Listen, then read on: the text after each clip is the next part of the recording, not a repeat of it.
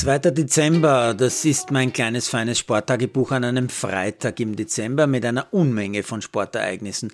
Vom Sommermärchen Fußball-WM, das für manche zum Winterfrust geworden ist, vom Wintermärchen Weltcup, das für manche zum Sommerspaziergang geworden ist. Mit Winterfrust statt Sommermärchen ist eh klar das Ausscheiden der Deutschen bei der WM in Katar gemeint. Zu diesem Ausscheiden möchte ich nur noch zwei persönliche Anmerkungen in meinem privaten Sporttagebuch machen. Erstens, die Deutschen tun heute so, als wäre etwas ganz, ganz Furchtbares passiert. Aber Leute, das ist nur ein Fußballturnier. Ja, das größte der Welt, aber ernsthaft, Tragödien sehen für mich ganz anders aus und da gibt's einige auf dieser Welt. Aber auch zweitens, ich ziehe den Hut vor der Qualität der Selbstkritik der Beteiligten und auch der Medien.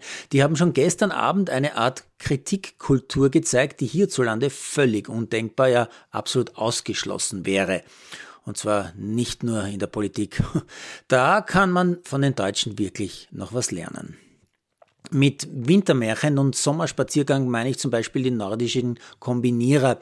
Äh, die ha Frau Hansen aus Norwegen, die hat nämlich schon das Springen in Lillehammer klar gewonnen und dann in der Loipe eine Art Spaziergang hingelegt, so souverän war sie. Beste Österreicherin war dieser Hirner als Dritte nach dem Springen. Sie feitet tapfer um die Plätze drei bis fünf und wird schließlich Vierte. Die anderen beiden Österreicherinnen können die Top 9 aus dem Springen nicht ganz halten, aber immerhin Annalena Slamik wird Zwölfte, Claudia Burka mit ihrem Comeback nach langer Pause 18. Und schon am Samstag gibt es die nächste Chance in der nordischen Kombination der Damen. Und die Langläuferinnen waren heute in Lillehammer auch im Einsatz.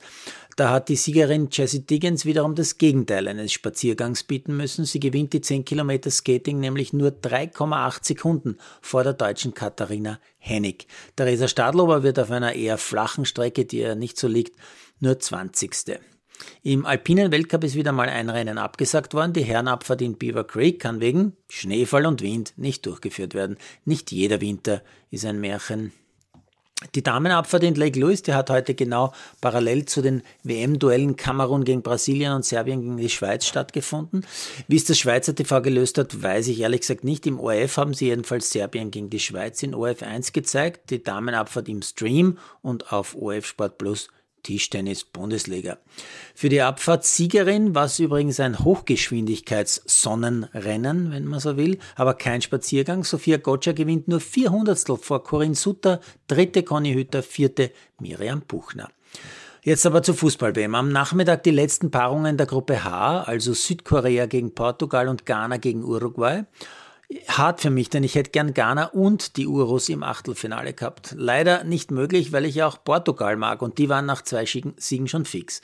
Aber dass weder Ghana noch Uruguay weiterkommen würden, das war dann die nächste ganz große Überraschung dieser Weltmeisterschaft. Portugal geht zwar in Führung, kassiert aber gegen die Südkoreaner schon in der ersten Hälfte den Ausgleich und dann unfassbarerweise in der Nachspielzeit der Verlängerung auch noch das 1 zu 2. Südkorea damit gemeinsam mit Portugal weiter. Uruguay schlägt Ghana 2-0, aber beide sind draußen.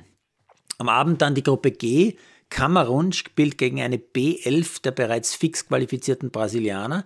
Diese zweite Garnitur hat aber auch Torchancen ohne Ende. Das einzige Tor macht trotzdem Kamerun in Minute 93. Der Sieg hilft den Afrikanern aber leider nicht. Die Schweiz eröffnet parallel dazu ein Torfestival gegen Serbien. 1-0, dann gleichen die Serben aus, gehen sogar in Führung. Die Schweiz gleicht kurz vor der Pause wieder aus. Nach dem Wechsel die Schweiz mit der Führung. Und Serbien schafft es irgendwie bis zum Schluss nicht mehr, das Match noch irgendwie zu drehen. Dafür gibt es in der Nachspielzeit noch eine kleine Schlägerei.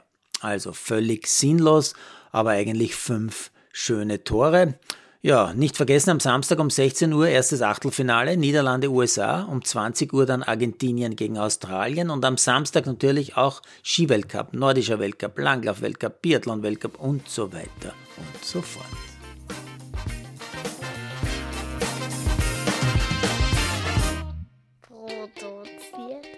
Malderino Chiesis.